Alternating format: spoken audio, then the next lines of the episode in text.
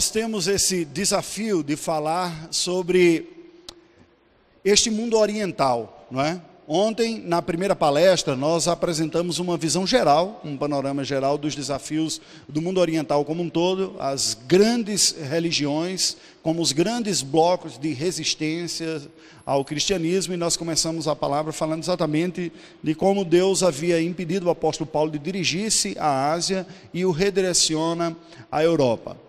Dentro da movimentação que tem havido na história, nós percebemos que esta fé cristã ela andou se deslocando. Ela nasce na região do Oriente Médio, em Jerusalém, se espalha para aquela região e experimenta uma guinada ao Ocidente. Depois ela se prolifera pelo continente europeu e, na época das grandes descobertas, navegações, chega ao continente americano. Nestas, nesses últimos séculos, agora o eixo de movimentação foi norte e sul. O cristianismo começa a crescer mais nos chamados hoje países em desenvolvimento, tanto no continente africano como na própria América Latina, deixando os países desenvolvidos serem esses protagonistas ou expressivos em torno de números para a fé cristã. Mas como eu havia falado também, nessa segunda parte, é, eu gostaria de gastar um pouco mais de tempo falando sobre o islamismo. Foi objeto de, de pesquisa, de, da minha parte, de, de, interesse, desde a época de seminário. Eu estava lembrando a, aqui, voltando a frequentar um ambiente de seminário, embora agora o de BH aqui, não é? e lembrando que alguns passagens de pesquisas exegéticas, eu procurei aqueles textos que falavam alguma coisa a esse respeito. O meu sermão de prova foi baseado no texto que nós lemos há pouco, de Romanos, Gênesis 12, de 1 a 3. Então, aquela inquietação de dizer o que, é que a Bíblia diz a esse respeito e como que isso pode nos afetar, já era uma coisa que me incomodava, mas com muito receio. Confesso para vocês que sempre tive uma admiração muito grande, mas muito receio de envolver-me com a obra é, missionária especificamente. Não sei quanto ao futuro, mas médio e longo prazo, o que é que Deus tem reservado. No presente momento, nós retornamos ao Brasil por alguns impedimentos, tanto diplomáticos como questões de saúde também, para poder experimentar um período de recuperação. Peço até que vocês orem pela família Montenegro, né? Esse é um período da história que eu não sei exatamente o que, que vai dar, o que, que vai acontecer.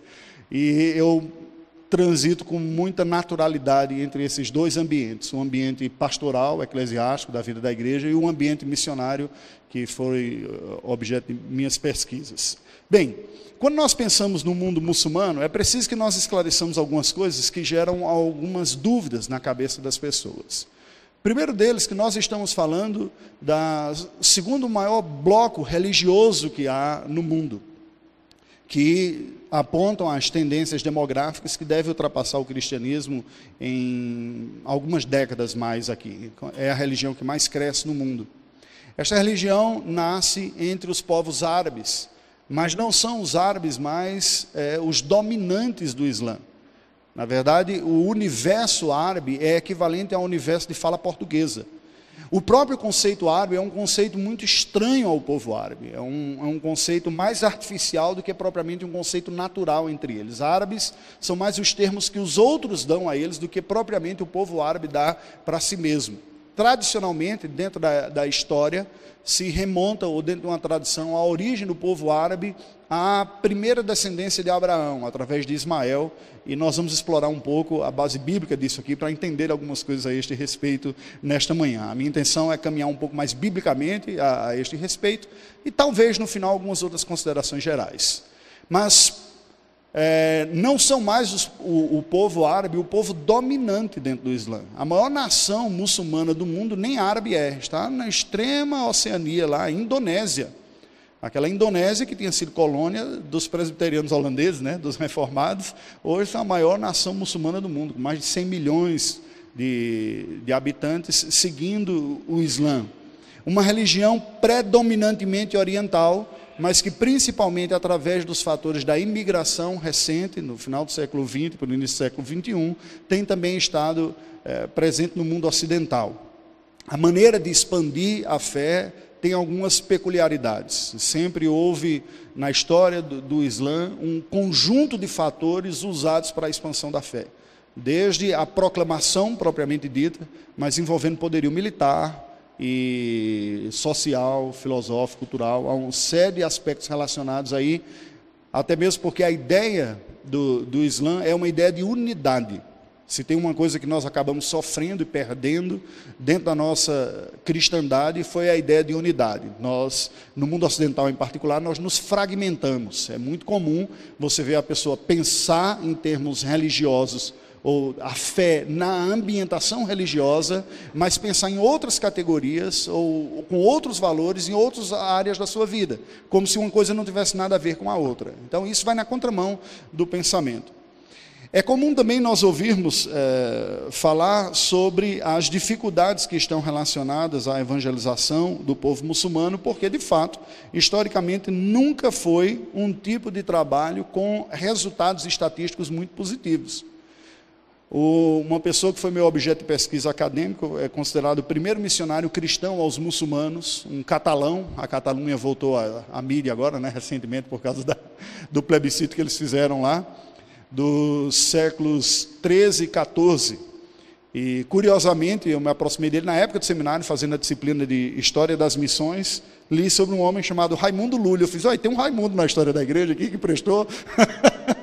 e aí, depois fui pesquisando mais, acabei seguindo pesquisando na pós-graduação e coisas desse tipo, e acabei me especializando um pouco nesse homem. Né? Uma das coisas que ele dizia é o seguinte: é lamentável ver como o cristianismo, a cristandade, está com um nível moral e espiritual tão baixo, e para cada conversão de um muçulmano, nós temos dezenas de cristãos que se convertem ao Islã. Isso ele estava falando na baixa Idade Média, dentro daquela altura. Então o desafio era, e foi ele o primeiro proponente de uma filosofia missiológica para alcançar este povo, defendendo o estudo, e aqui extremamente vanguardista, da língua árabe da filosofia muçulmana, a filosofia oriental ligada ao muçulmano, da própria uh, religião e também escolas preparatórias para missionários levarem o evangelho em argumentos lógicos e racionais para alcançar os muçulmanos. Em plena época das cruzadas. Curiosamente, este homem também dava apoio às cruzadas, mas no sentido militar, e no sentido de reconquista, que aqui cabe uma outra discussão para nós entendermos, e temos um considerável prejuízo de fazermos essa leitura por causa do revisionismo histórico, que tem taxado de uma maneira extremamente negativa tudo o que diz respeito ao que o cristianismo fez no passado. Mas sendo ele mesmo um cidadão de Palma de Maiorca, viu o seu país ou seu pedaço de terra sendo invadido pelos, pelos muçulmanos, a sua família era família nobre, o, o, seu pai trabalhou nas cortes do rei Jaime I, lá de, de Maiorca, e eles tomaram parte, foi na sua geração que os maiorquinos conseguiram a, a, o governo novamente, ou a posse da sua terra. É neste sentido que nós temos que entender também uma boa parte desse embate. Agora, o ponto de lamento que nós vemos, e esse é um registro é, dado também por um historiador chamado Richard Fletcher, na obra que foi uma das principais referências teóricas que eu usei, chamada A Cruz e o Crescente. Este estranhamento entre o cristianismo e o islamismo existe desde o início. Essa tensão esteve presente desde a expansão muçulmana no século VII, ainda no Oriente Médio, e nós nunca conseguimos vencer essa barreira. É muito mais um antagonismo, um embate, um choque de, de culturas e religiosos do que uma aproximação até mesmo da parte do, dos cristãos. As cruzadas pioraram essa situação significativamente. Você pode dizer, mas faz tanto tempo as cruzadas, né? A nossa memória histórica ainda faz referência a isso, mas para um povo que é milenar, nós não estamos falando um povo que tem uma história como a nossa, de alguns poucos séculos, mas de milênios. Não é? Então, o que ocorreu ainda é uma espécie de história recente, é? marcada, e as tensões estão postas. Você possivelmente já deve ter ouvido algum alguma vez alguém falando ou pregando, eu mesmo já ouvi, não poucas vezes, até em conferência missionária, sobre o erro estratégico de Abraão quando se juntou com H e o resultado foi aquele povo que veio, não é? Então, eu gostaria de convidar a abrir a sua Bíblia, nós vamos caminhar com três passagens bíblicas aqui para entender um pouco da origem do povo ismaelita, que segundo a tradição é o povo formador do povo árabe, que por sua vez veio a criar a religião islâmica. No livro de Gênesis, capítulo número 16, nós lemos o seguinte: Ora, Sarai, mulher de Abrão, não lhe dava filhos. Tendo, porém, uma serva egípcia por nome Agar, disse Sarai a Abrão: Eis que o Senhor me tem impedido de dar à luz filhos. Toma, pois, a minha serva, e assim me edificarei com filhos por meio dela. E Abrão anuiu ao conselho de Sarai. Então Sarai, mulher de Abrão, tomou Agar, egípcia, sua serva, e deu-a por mulher a Abrão, seu marido, depois de ter ele habitado por dez anos na terra de Canaã. Ele a possuiu e ela concebeu. Vendo ela que havia concebido, foi sua senhora por ela desprezada. Disse Sarai a Abrão: Seja sobre ti a afronta que se faz a mim. Eu te dei a minha serva para possuíres, ela, porém, vendo que concebeu, desprezou-me. Julgue o Senhor entre mim e ti. Respondeu Abraão a Sarai: A tua serva está nas tuas mãos. Procede segundo o melhor te parecer. Sarai humilhou-a e ela fugiu de sua presença. Tendo achado o anjo do Senhor junto à fonte de água no deserto, junto à fonte no caminho de Sur, disse-lhe: Agar, serva de Sarai, de onde vens e para onde vais? Ela respondeu: Fujo da presença de Sarai, minha senhora. Então lhe disse o anjo do Senhor: Volta para a tua senhora e humilha-te sob suas mãos. Disse-lhe mais o anjo do Senhor: Multiplicarei sobremodo a tua descendência de maneira que por numerosa não será contada. Disse-lhe ainda o anjo do Senhor: Concebeste e darás à luz um filho, a quem chamarás Ismael, porque o Senhor te acudiu na tua aflição. Ele será entre os homens como um jumento selvagem, a sua mão será contra todos, e a mão de todos contra ele, e habitará fronteiro a todos os seus irmãos. Então ela invocou o nome do Senhor que ele falava: Tu és Deus que vê. Pois disse ela: Não olhei eu neste lugar para aquele que me vê, por isso, aquele poço se chama Beer Lairoi, está entre Cádiz e Bered. Agar deu à luz um filho a Abraão, e Abraão, seu filho, que lhe dera Agar, chamou-lhe Ismael. Era Abraão de 86 anos quando Agar lhe deu à luz a Ismael. Vamos orar ao Senhor. Ó Deus bendito, nós te agradecemos por estarmos reunidos neste lugar, tomarmos parte nesta conferência missionária produzida aqui neste seminário, Senhor. A nossa vida está diante de Ti. É diante de Ti que vivemos, mesmo quando a nossa consciência está fraca neste sentido. Mas neste momento nós suplicamos a graça do Teu Espírito a nos iluminar e a nos dar uma forte consciência da Tua presença, que é a única realidade possível de transformar a vida humana. Oramos em nome de Jesus. Amém. Irmãos queridos, nós estamos num período muito antigo da humanidade cerca de dois mil anos antes de Cristo aqui. A sociedade simples foi naquele pedaço de chão do Oriente Médio que surgiram as primeiras grandes civilizações mesopotâmicas, mas nós estamos num período chamado patriarcal. Não havia um Estado judeu aqui, não havia ainda um Estado de Israel, ou mesmo uma nação. O Senhor chama lá do meio da região da Mesopotâmia, de Ur dos Caldeus, um casal idoso já, com mais de 70 anos, Abraão e sua esposa Sara que era estéreo. Tinha um nome diferente, Abrão Sarai.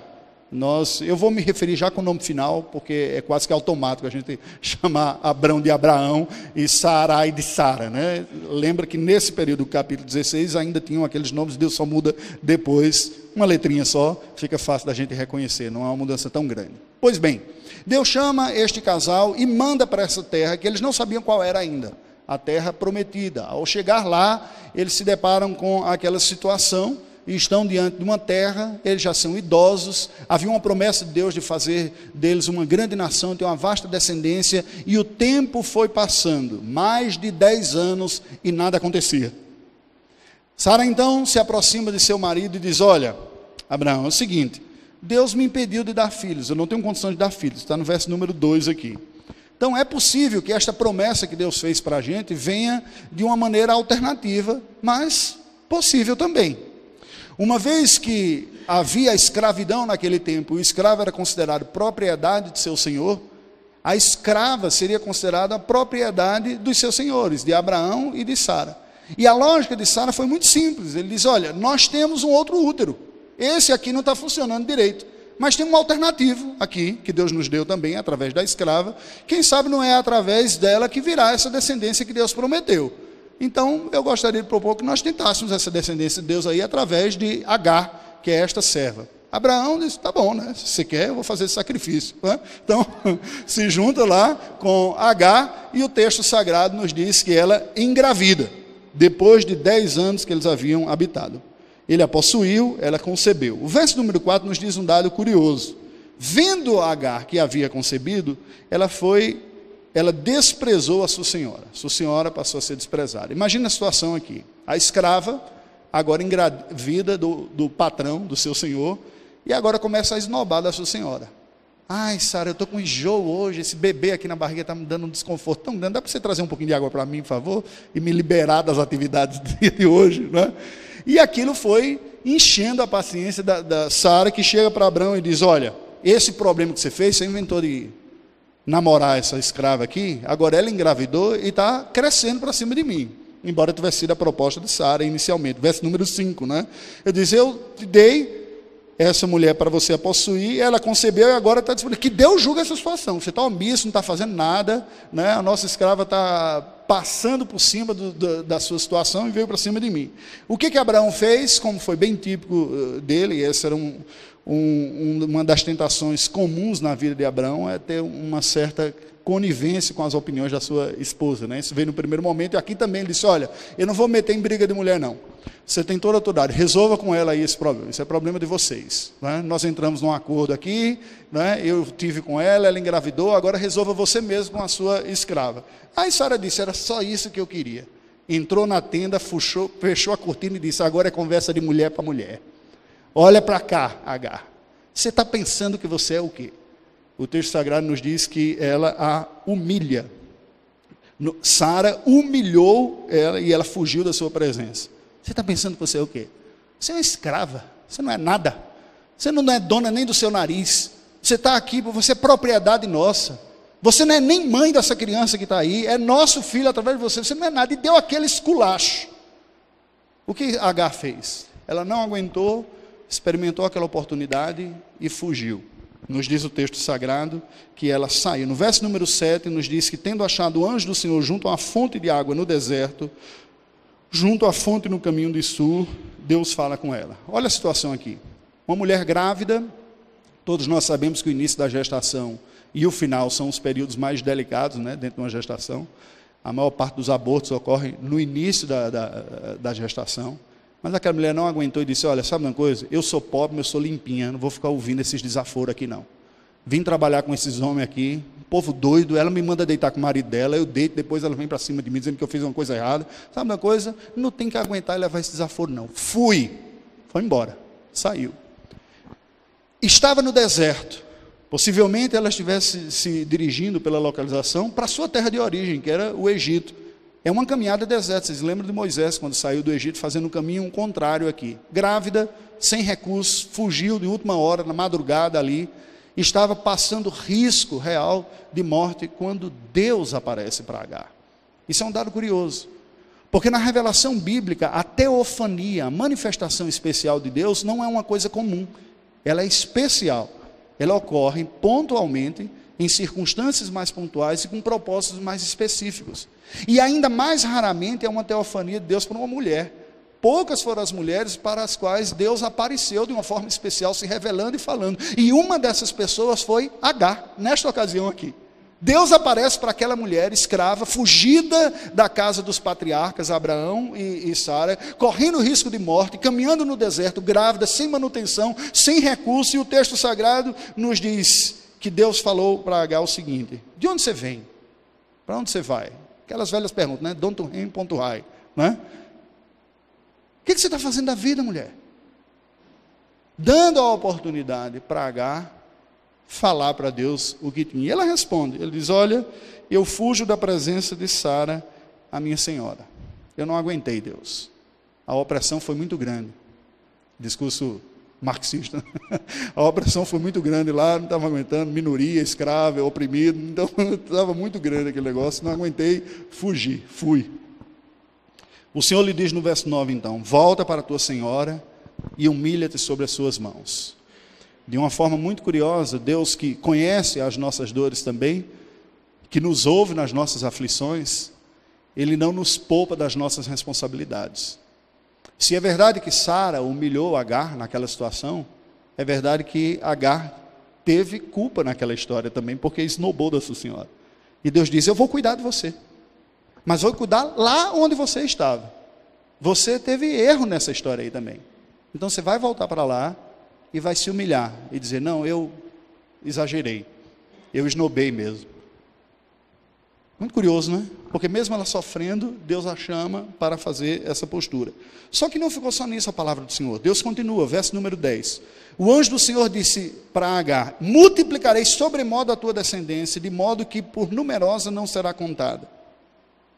Promessa típica da aliança que Deus fez a Abraão. Farei de ti uma grande descendência. E é isso que Deus diz para Agar: Eu multiplicarei a sua descendência. É verdade que nós já vamos perceber aqui que as promessas que Deus faz a Agar e a sua descendência estão mais ligadas aos aspectos naturais da aliança. Os aspectos redentivos e sobrenaturais Deus reservou a Isaac, só antecipando um pouquinho. Mas os naturais são presentes e Deus está assegurando: eu multiplicarei a sua descendência. Preste atenção que isso é importante. Isso vai na contramão de alguns relatos que diz que aquilo foi um acidente, um erro, uma coisa que aconteceu, não era para ter acontecido, por isso que está essa desgraça por aí. Deus diz: Eu multiplicarei a sua descendência. E ele diz mais: Disse-lhe ainda o anjo do Senhor: Concebeste, darás à luz um filho a quem chamarás Ismael, que significa Deus ouviu. É Deus quem dá o nome do filho de Agar. Não foi ela que escolheu, a semelhança de pessoas com missões e com vocações especiais na Bíblia, como João Batista, como o próprio Senhor Jesus e outros tantos, Deus diz: olha, esse será o nome, e o seu nome tem um significado redentor, tem um significado de intimidade de Deus. Deus ouviu. É este que será o nome deste filho aí.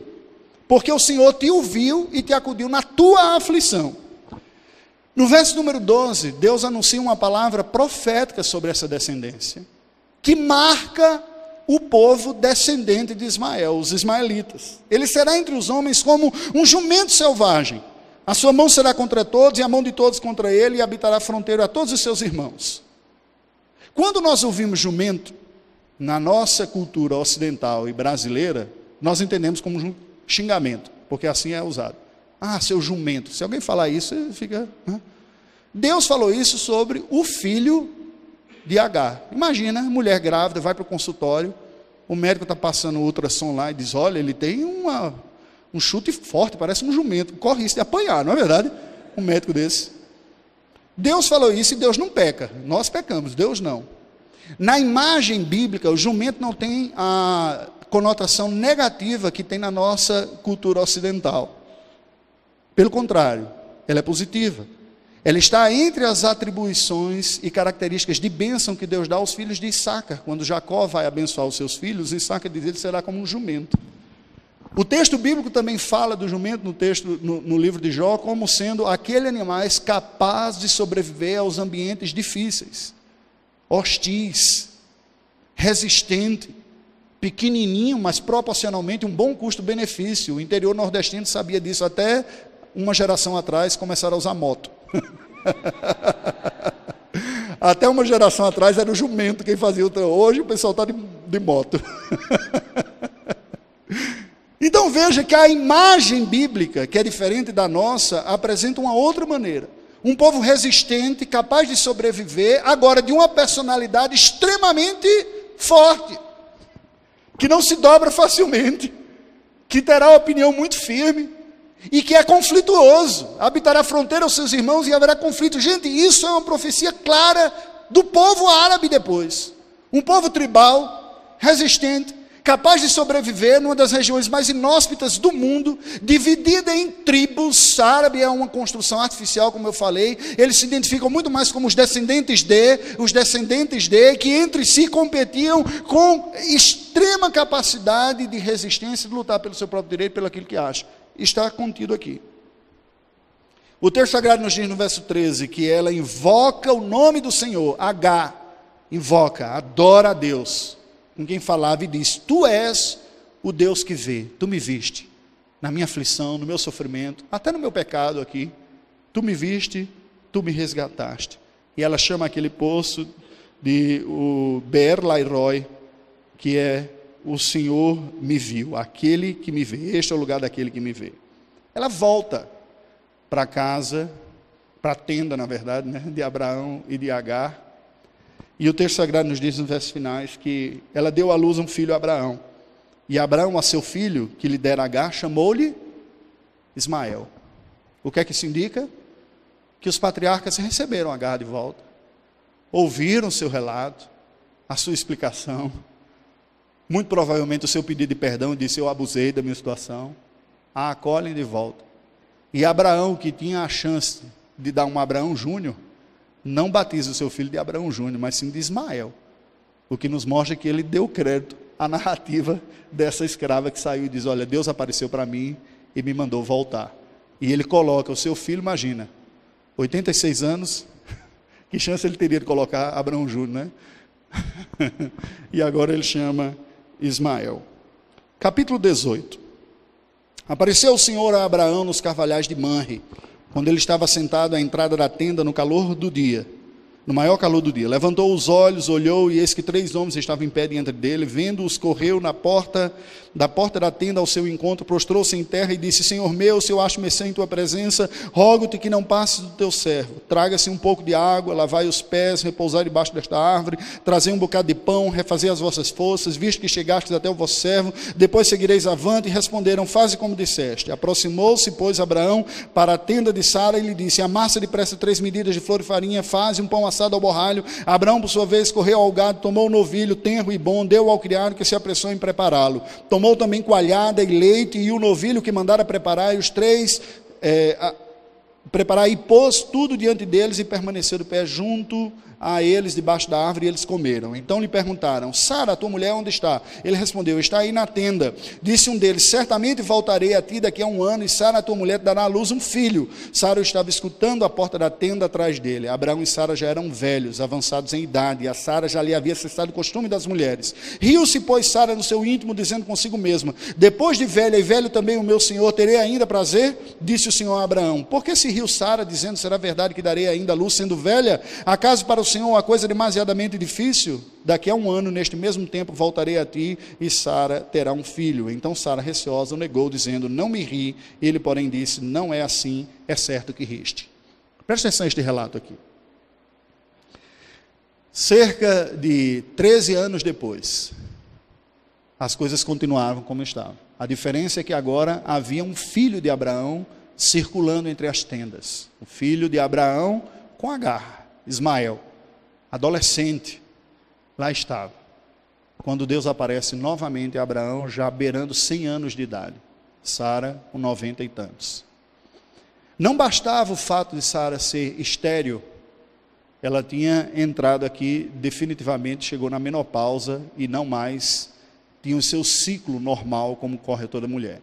A Bíblia costuma usar uma linguagem muito eufêmica para falar dessas questões ligadas às intimidades. Não é? Então disse assim: havia-lhe cessado o costume das mulheres. É uma forma diferente de dizer, olha, ela parou o seu ciclo ovulativo. Não é? De uma maneira eufêmica. Não é que ela parou de, de ir no shopping ou coisa desse tipo, não. Né? Esses costumes aqui é outro, né? De gostar de se perfumar, nada, nada disso. Né? É uma outra coisa. Mas dentro daquele contexto, o Senhor aparece para Abraão. Algumas coisas são descritas aqui que é muito interessante.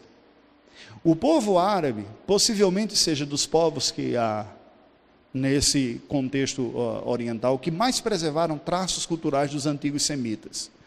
Os judeus se dispersaram pelo mundo, foram para a Rússia, Europa e tudo mais, voltaram muito mais com a consciência étnica do que com valores culturais ou um perfil cultural de dinâmica próxima. Você encontra semelhança muito maior. E eu vi muitas coisas semelhantes a isso aqui. A maneira de fazer o pão, até hoje, é muito semelhante a farinha espalhada por cima de um tacho quente e assa o pão de borralho, né? que naquela época era assado simplesmente numa pedra quente, hoje é um tacho quente. Tivemos a oportunidade de comer isso. Esta comida feita à base de leite e derivados de leite, iogurte no meio da refeição, para nós é sobremesa. Né? Os libaneses ficaram escandalizados. Quando a gente chegou lá, trouxeram uma taça de iogurte. Eu falei, tem açúcar, eu vou comer como sobremesa. Uh, que coisa, né? Isso aqui a gente come junto com arroz. Que tá... Não, o iogurte. Pois bem, fantástico e come bem. Este traço aqui é um traço da hospitalidade semita, presente profundamente no meio do povo árabe e levado até para a religião muçulmana. Não importa nem mesmo a sua religião. A hospitalidade é um traço desse povo, de receber, diz, não, vou preparar comida e preparar aqui, e o fizeram. Essa visita, mais uma vez uma teofania, Deus se manifestando através de uma concretização, né, uma encarnação teofânica aqui, de tal maneira que eles comeram e comeram para valer. Né? Então, assim, é bem, bem árabe mesmo esse negócio aqui. Nós fazemos isso e fazemos bem. A última vez que eu estive na, no continente arábico, na Península Arábica, eu fui visitar um, um colega lá, e teve uma ocasião que eles me chamaram para fazer uma visita ao proprietário da casa que alugava para ele, que tinha ido fazer uma cirurgia fora, estava se recuperando da cirurgia, muçulmano. E nós chegamos lá e fomos fazer uma visita. E quando chegou lá, estava o sheik da mesquita, né, o pastor deles lá, com outras pessoas. Nós sentamos no chão e uma comida foi servida bem dentro desse estilo árabe mesmo. Sentado no chão, chega a comida, um, um, uma porçãozinha de, de, água, um pote com água para você lavar a mão, que você come com a mão mesmo, né? o prato central servido, você imagina a sua região que você vai comer, e vai se servindo lá com a mão, como uma pizza, imagina uma pizza que você divide naquelas fatias, você diz, bem, a minha fatia é essa aqui, imaginário, né? mais ou menos com a disposição que você tem para comer e vai. Essa hospitalidade lá junto está um traço presente, marcante até os dias de hoje. Você vê. Um outro traço que está presente aqui nesse texto e que foi na verdade acentuada na cultura islâmica é a distinção entre macho e fêmea, entre homem e mulher, na cultura. Quando Deus está falando com Abraão, ele pergunta para Sara, ele diz, ó, Sara está na tenda ao lado aqui. As casas, em linhas gerais, por onde eu estive, elas são compartamentadas em departamentos. Então você tem a sala dos homens e a sala das mulheres. Não há uma convivência de, de ambos os sexos juntos dentro do ambiente. Parece congregação cristã, né? a casa. Então você entra lá, os homens vão para um aposento, as mulheres vão para, outro aposento, e assim ficam, conversando com a, com a intimidade que se dá dentro do gênero. Isso é uma forma tão curiosa, porque isso está presente até na língua. No, os que são estudantes aqui sabem que o hebraico traz a diferenciação de gênero na segunda pessoa, tem o tu masculino e o tu feminino, o árabe também traz isso aqui. Então, são alguns traços de similaridade que há, que são muito curiosos. Mas, desse texto, eu gostaria de chamar a atenção a esta conversa de Deus com Abraão envolvendo Sara aqui também. Quando Deus pergunta sobre Sara, Deus diz: Olha, ela está aqui na tenda ao lado. Deus então diz: Olha, daqui a um ano eu voltarei e Sara terá dado um filho para você. A Bíblia nos diz no verso número 10 que Sara estava escutando a porta da tenda atrás dele, né? Deus falando com Abraão e ela, o que está dizendo ali? Estava lá atrás da tenda, no compartimento da mulher lá, ouvindo aquela conversa. O texto nos diz que eles já eram eh, de idade avançada, Sara já tinha passado o, o seu ciclo reprodutivo, embora fosse estéreo, mas agora definitivamente não tinha mais condições de ter filhos. E nos diz o verso número 12 que ela se riu no seu íntimo, quando Deus disse: Sara vai dar um filho para você. Ela riu. Verso número 12: Riu no seu íntimo, dizendo consigo mesmo: Ah, depois de velha, e velho também o meu senhor, terei eu ainda prazer? Quando eu era bem mais nova, mais há quase 20 anos atrás que saí, eu vim com essa esperança de que Deus desse. Mas agora, ela está chegando perto dos 100 anos de idade. Entendeu? Ela riu no seu íntimo. É agora que vai acontecer? Na mesma hora, diz o verso número 13, que o Senhor que tudo conhece se dirige a Abraão e diz: Por que Sara se riu no seu íntimo? Dizendo: Será verdade que darei ainda luz sendo velha? O Senhor questiona Abraão sobre a incredulidade de Sara. Acaso para Deus alguma coisa difícil para acontecer? Pois eu estou assegurando: daqui a um ano ela dará à luz um filho. Eu voltarei e ela terá dado à luz um filho. O verso 15 nos diz que Sara, receosa, negou, dizendo: Não, Senhor, eu não me ri, não, que é isso. Eu acredito no Senhor, tudo que o Senhor faz é possível fazer. Eu ri, dúvida. Imagina, Sarinha, jamais. Né? Gente, impressionante este relato, não? Olha o contraste dessas duas mulheres. A egípcia, que não veio descendente, chora, Deus ouve, ela adora a Deus, ela ouve a promessa do Senhor, ela volta para o seu Senhor, se humilha, narra tudo que tem, diz: Esse lugar é testemunho do que Deus está fazendo. Sara, a matriarca, a mãe na fé, aquela que creu, pelas promessas, nos diz o texto de Hebreus, neste momento, vacilou, não creu, duvidou. Deus a repreende. E ela nega. Não, eu, que isso, Senhor? Quem sou eu para não crer na tua palavra? Eu sou crente em Jesus, é formada, né? Que negócio é esse? Eu creio, eu sou daqueles que, que perseveram. Irmãos, deixa eu dizer uma coisa para vocês, fantástica eu vejo aqui nesse texto. A igreja é fruto da soberana vontade de Deus, não é da capacidade humana. Não é nem mesmo da capacidade humana da igreja de produzir igreja. Nós, por nós mesmos, nós vamos na esteira da incredulidade. Nós não admitimos publicamente, mas eu não tenho dúvida que um dos motivos pelos quais nós não nos dirigimos a alguns segmentos do mundo, não vamos, é porque nós temos uma incredulidade prática de que de fato Deus possa fazer. Ela não é verbalizada. Mas o texto sagrado nos diz que o amor lança fora o medo. E por que que repousa sobre nós o medo do contato de fazer?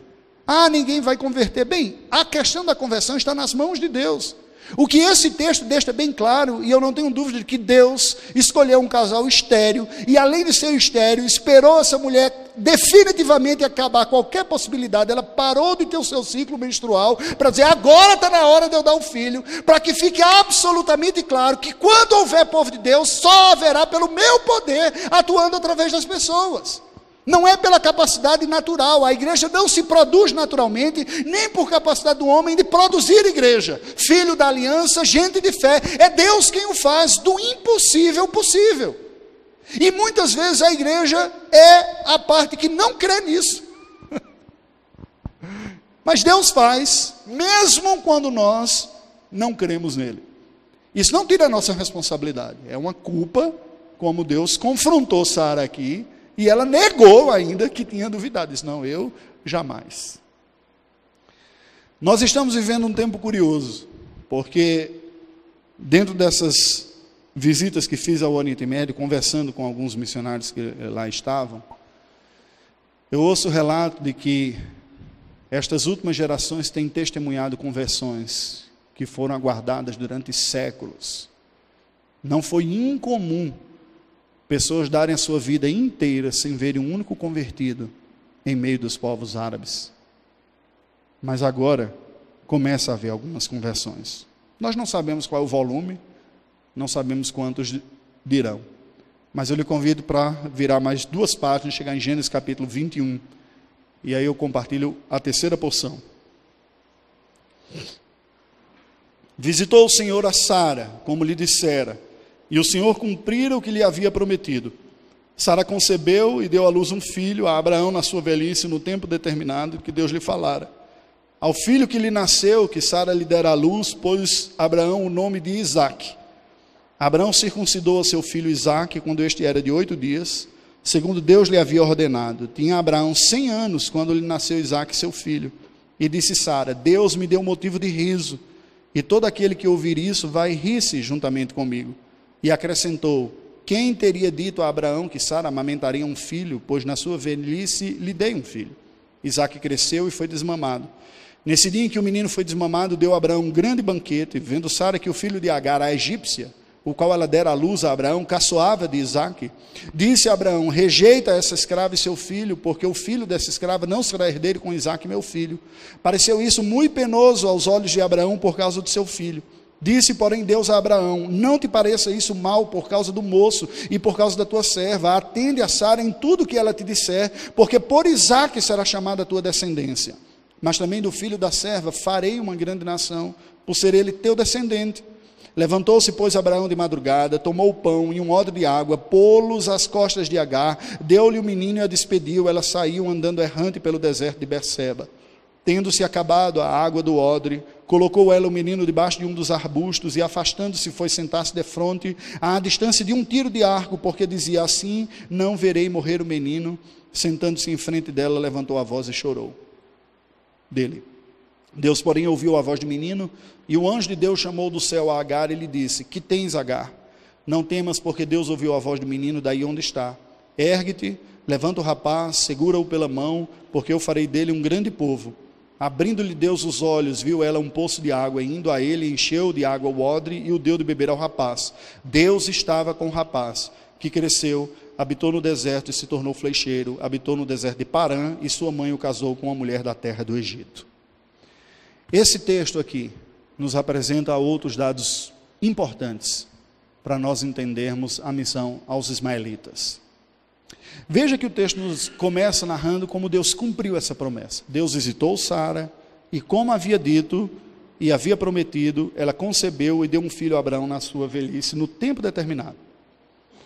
Abraão chamou o seu filho, cujo nome não foi dado por Deus, diferente de Ismael, foi dado por ele mesmo, Isaac, que em hebraico significa risada, numa espécie de ironia redentora, porque a primeira risada relacionada a Isaac foi a risada de incredulidade. Quando Deus falou, ela vai dar uma luz, ele dá uma risadinha. Ah, falou que você grávida agora? Só que agora ela diz: aqueles que ouvirem essa notícia vão se rir comigo, que eu, mesmo não tendo crido, recebi o filho da promessa de Deus agora, naquele momento. Isaac, risada. Se a gente fosse daquela teologia do, do nome, né, de que o nome carrega bênção e maldição, estava lascado. Né? O povo de Deus ia ser os israelitas. Isaac ia ser o povo irônico, né? o povo das risadinhas. Né? Mas o, o nome não carrega consigo um valor espiritual. Carrega, sim, dentro da, de em culturas mais tribais, uma história, um enredo, uma narrativa, né? como ocorreu com Ismael, Deus mesmo deu, e aqui com Isaac também, uma risada. Pois bem, o texto sagrado nos diz que ela deu e, ficou feliz, recebeu o, o seu filho. É, o texto sagrado nos diz ainda que Isaac foi desmamado, verso número 8. E naquele dia que foi desmamado, foi dado um grande banquete. Isso não faz muito sentido para nós ocidentais, porque nós estamos num ambiente bem distante daquele lá. Considere uma época que você não tinha medicina, e é sabido hoje que a primeira parte de desenvolvimento de proteção vem pela amamentação. O bebê recebe os anticorpos da sua própria mãe através do leite. E se costumava antes se amamentar até mais tarde. Hoje estão cortando cada vez mais cedo o período da amamentação por vários fatores estéticos, por alternativas, né, e por aí vai. Mas se amamentava até um período mais. Isso nos choca um pouco. Eu, eu, eu, me lembro de uma cena de eu vi um menino no metrô de São Paulo correndo, e de repente ele chegou na, na, na mãe, levantou a camisa e começou a mamar. Eu falei, ah, que coisa, o que, que esse menino está fazendo aqui? Um cheio de dente lá, mamando, né? Tá. Isso é meio estranho para nós. Mas naquele tempo se mamava até mais tempo, e de tal maneira que o desmamar era uma espécie de celebração de que sobreviveu. Ambientes mais hostis, com a medicina mais precária, no tempo passado, eu venho de uma região que, conversando com pessoas mais antigas, é costume você ouvir gente dizendo o seguinte: olha, eu tive 12 filhos e criei oito. O que ele estava querendo dizer com isso? Que quatro morreram, provavelmente na primeira infância, por uma série de fatores. Essa festa foi dada porque significava vingou, sobreviveu, passou daquela fase final, agora esse cara vai crescer. O texto sagrado nos diz então, na sequência, que Sara viu o filho de Agar, a egípcia, a qual havia dado a luz a Abraão, caçoando de Isaac. Paulo, explicando esse texto, diz, uma, usa uma palavra mais forte, diz que Ismael perseguia Isaac. Ah, olha a cena. Um adolescente Vendo agora um filho que veio, um irmão que veio mais de 13 anos depois, 14 anos depois, que cresceu, e agora recebendo toda a atenção, uma festa e tudo mais. Aquele irmão mais velho, né, que fica tirando um barato do irmão mais novo. Ô, oh, anda direito, moleque, sabe nem andar, não sabe falar, oh, anda parecendo um camelo manco. Se apruma aí, ô Isaac jogava pedra, não é que nada, esse cara é mole, mimado da mãe, do pai, porque é o filho, da, da, aquele tipo de coisa. E aquilo cresceu. Sara olha aquela situação, chama Abraão na tenda e vai ter outra daquelas conversas. Vamos discutir a nossa relação. Né? Fecha a tenda, diz: Nós temos que ter uma conversa séria aqui. No verso número 10, Sara se aproxima de Abraão e diz: Olha, rejeita essa escrava e o seu filho. Porque o filho da promessa que Deus deu é Isaac. Esse rapazinho aí que está jogando pedra e pegando, ele vai querer um espaço que não é o de Deus. Por ser o mais velho, ele vai querer depois reivindicar, ele está muito folgado, olha como ele está tratando. Se você não fizer nada, por conivência, você está indo contra aquilo que Deus tem. Tome postura de homem e resolva isso. Expulsa essa mulher com esse cara, porque senão isso vai dar problema para você. Desse jeito assim. Só que agora a situação é diferente. Depois de 15 anos, você não tem uma escrava grávida que fugiu simplesmente. Ismael não era nada de Sara diretamente, mas de Abraão era. Era o seu filho, o seu primogênito. Abraão ensinou a fé a Ismael. Esteve presente no dia da circuncisão. O que de alguma maneira nos indica que, em alguma medida, Ismael abraçou a fé também, porque ele foi circuncidado já adolescente. 14 anos de idade, você começa a, olha, Deus mandou fazer uma circuncisão, em sinal da aliança, você é filho da aliança, está na fé aqui. Ô pai, peraí, aí já é muito radical. Esse negócio de fé, participar de um culto, ver um momento devocional dentro de casa, ainda vai. Mas vir aqui interferir nos meus Países Baixos por causa de uma, de uma prática religiosa que você recebeu aí é diferente. O fato de que naquele dia Abraão e Ismael participaram da circuncisão juntos é um forte fator para sugerir de que ele estava sim tomando parte da, do curso natural da educação como filho de Abraão, que era filho da aliança, ele foi circuncidado. Mas esse jovem não era aquele que Deus havia escolhido para trazer o descendente, o Salvador. E havia sim um potencial conflito aqui. Por direito, por ser o mais velho, ele poderia reivindicar a primogenitura. Mas Deus estava preparando um povo para trazer o Messias, que seria através de Isaac. Aquilo pesou no coração de Abraão, porque ele soube que fazia sentido aquela argumentação de Sara. O texto sagrado nos diz isso. E isso pareceu muito penoso aos olhos de Abraão, por causa do seu filho. Despediu meu filho, eu o eduquei, eu o vi crescer, eu vejo meus traços nele, ensinei a fazer oração, a adorar junto, a se tornar um homem, a caçar, a cuidar de ovelhas. Eu ensinei, agora eu vou despedir. E aí Deus fala com Abraão no verso número 12. E diz: Abraão, não te pareça isso mal ou injusto por causa do moço ou por causa da serva. Atende a Sara. Porque a promessa é através de Isaac. E há um conflito aí, de fato. Mas preste atenção, Abraão. Deus dizendo para Abraão: Do filho da serva, eu farei uma grande nação. Gente, preste atenção nisso aqui. Quem fez de Ismael uma grande nação? Foi o erro de Abraão? Foi o capeta? Ou foi um acidente histórico? Nenhum. Foi Deus. Deus consola Abraão naquele momento, dizer: Eu, o Senhor, estou dizendo, eu farei de Ismael uma grande nação. Ele consola Abraão com esta fala ativa da parte de Deus, por ser ele também o teu descendente. Ele é filho da aliança e ele vai herdar a bênção da aliança com ele. Mas também do filho da serva farei uma grande nação por ele ser o teu descendente. Abraão se levantou de madrugada, tomou um pão, um odre de água, pôs nas costas de Agar, deu o menino e a despediu. E aqui, irmãos, tem uma das cenas que quando eu leio sempre mexe com o meu coração. O verso final diz que, a parte final do verso 14 diz que ela saiu andando errante pelo deserto de Beceba. Preste atenção aqui. Agar e o filho de Abraão, Ismael, errantes pelo deserto de Beceba. Isso marcou de forma profunda a alma desse povo. Um povo errante, um povo orgulhoso de uma ascendência de um pai que o despediu e que agora está distante. A projeção disso para a fé muçulmana é direta. Nós somos filhos de Abraão, através de Agar. Deus é o nosso protetor, mas é um Deus distante, com quem você não tem acesso, nem relacionamento pessoal, mas é o seu Deus, percebe? Este povo que não encontrou uma identidade clara, um lugar para chamar de seu, uma casa e esta casa é nos oferecida no Evangelho quando Jesus diz: Não se turbe o vosso coração, na casa do meu Pai há muitas moradas e eu vou preparar lugar para vocês também. Não há um ambiente de casa no Islã, porque Deus não é Pai no Islã. A referência do Pai é o Pai da honra, mas não do relacionamento. Que o despediu. Isso marca.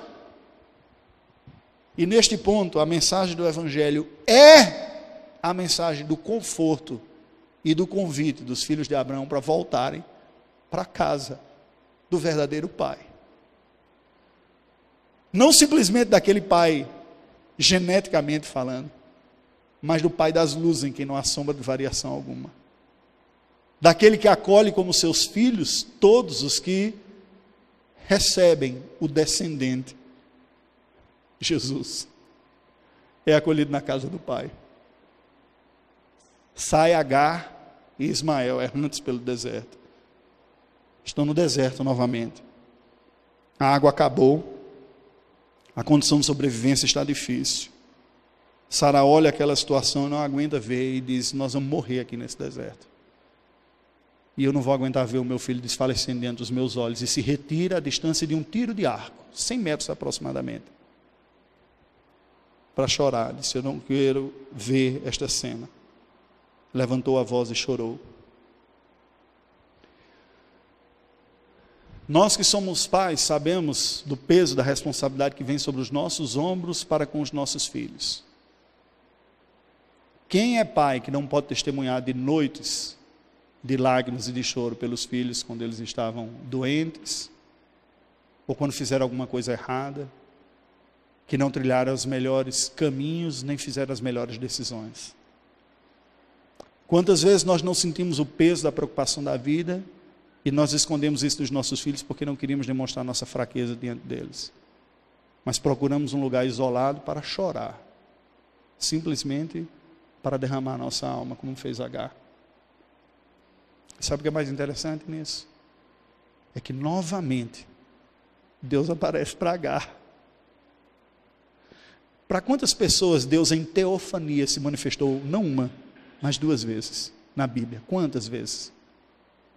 Para quantas mulheres Deus fez isso? Agar, ele fez. Deus aparece na vida de Agar novamente. Diz o texto que ele ouviu a voz do menino e o anjo do Senhor chamou Agar e disse: O que é que você tem, Agar? Não tema. Deus ouviu a voz do menino daí onde está. Se levante Levante o rapaz, segure-o pela mão. Eu, novamente, o Senhor disse: farei dele um grande povo. Deus lhe abriu os olhos e ela viu um poço de água. E indo até ele, encheu de água o odre e deu de beber ao rapaz. E o verso 20 é ainda mais contundente, quando diz: Deus estava com o rapaz, que cresceu, habitou no deserto e se tornou flecheiro habitou no deserto de Parã e sua mãe o casou com uma mulher da terra do Egito. E aqui nasce a nação ismaelita ou os povos ismaelitas. Meu querido, minha querida, presta atenção aqui. Nós temos que nos livrar dessa visão preconceituosa e caricata com relação aos ismaelitas e aos árabes. Isso não é o espírito do evangelho, não é o conteúdo da palavra de Deus. Isso é uma visão preconceituosa que esconde uma covardia e um medo pecaminoso. Eu não sei, como nenhum de nós que aqui está sabe a resposta por que, que Deus decidiu preservar, escolher e multiplicar este povo e o tem mantido sob custódia da ignorância até os dias de hoje. Mas é exatamente isso que o texto sagrado está dizendo. Não é um acidente, não é uma explosão demográfica alheia à vontade de Deus. Eu não sei quanto ao tempo do futuro, mas o meu coração se enche de esperança de que, no cumprimento do espalhar do reino de Deus, há de chegar o tempo dos povos ismaelitas. Talvez algumas das conversões que tenham ocorrido hoje, sem precedentes históricos, sejam sinais de que esse tempo está chegando. Talvez essa diáspora do povo árabe pelo mundo afora, em lugares que eles podem ouvir o evangelho, seja mais um indício de que se está chegando. Mas indiscutivelmente isso já começou a acontecer com o advento de Cristo Jesus, pois no dia de Pentecostes, quando Pedro prega o Evangelho, nos diz que antes, ao ouvirem a glória de Deus sendo proclamada por ocasião daquela manifestação idiomáticas de Atos 2, havia entre os tantos arábios lá presentes. Há uma igreja, não apenas uma, há igrejas cristãs entre árabes presentes até os dias de hoje. Nós temos pouco conhecimento, mas a mesma geração que trouxe Simonton para o Brasil, mandou um dos mais brilhantes missionários da velha Princeton, reverendo Van Dyke, para o Oriente. e este homem foi responsável pela tradução da Bíblia para o árabe, usada até os dias de hoje, a versão do reverendo Van Dyck. Surgiu igreja presbiteriana no Egito, a maior do Oriente Médio, no Iraque, na Síria e no Líbano, uma mesma denominação, e eu tive a oportunidade de conhecer. Falando só do presbiteriano, que eu conheço um pouco mais, mas isso tem as outras também. Igrejas antigas que lá estão. Nós não podemos olhar para um povo e dizer: esse povo é vaso para desonra, filho do capeta, besta selvagem que tem que ser destruído. Nós temos que nos lembrar que é aquele mesmo que separou vasos para honra e vasos para desonra é aquele que fez aqueles que não eram seu povo, povo seu. E aqueles que antes não conheciam, gente que o conhece. E com isso, eu gostaria de lhe chamar, fechando essa parte da reflexão bíblica, a nós termos um outro olhar para o Oriente especificamente para o Islã. Nós temos muito o que entender a partir disso daqui. Vejam agora este povo, que seguiu e se constituiu como um povo ismaelita, dividido em tribos, tensos, conflitos entre si. Eles olham para aquela linhagem paralela, a de Isaac, e veem aquela linhagem produzindo profetas. Um, outro, e outro, e outro. Sendo levado cativo, voltando. Mais um outro especial, Jesus, que eles reconhecem como tal, como profeta e especial, de nascer da Virgem, que vai voltar, que vai julgar o mundo. Tudo isso o islamismo acredita. E depois, um dos seus filhos, no meio do deserto, aconselhado por um parente bispo, é visitado por um ser sobrenatural, que ele não sabe quem é, e este homem chega a dizer: Eu acho que isso é um anjo. Gabriel devia estar com uma crise esquizofrênica lá, porque tentou sufocar Maomé na caverna duas vezes. Né? Então, o, o, anjo teve um surto, né? Ah, surtei, cansei de ser anjo, né? Um lado mal aqui tal. E tentou, ele disse, é um anjo, ouve o que ele tem para dizer. E esse homem começa a proclamar agora palavras, supostamente vindo da parte de Deus. Né? Segundo crê o Islã, sabemos que não, porque a revelação encerra com a Escritura Sagrada e por aí vai. Só que olha o poder desta mensagem. A descendência de Ismael diz: finalmente nós temos também um profeta. Deus também fala conosco. E fala na nossa língua. E este, esta mensagem proclamada teve um poder tal de unificação daquelas tribos, porque uma coisa une esse povo todo: é a fé muçulmana. As diferenças étnicas, culturais, econômicas, existem, não são poucos, os conflitos, inclusive bélicos, de poderio, a guerra agora lá na Síria é um exemplo disso. Só é superado por um único fator extremamente forte, que é da unidade da irmandade islâmica numa única comunidade universal chamada Umma. E o que nós fazemos diante de tudo isso? Fazemos de conta que não temos nada a ver com essa história? Ou nós atendemos à ordem de Cristo Jesus e dizemos para Ele: há uma casa preparada, há um Pai que chama de volta os verdadeiros filhos de Abraão não são propriamente os do sangue, mas são os da fé.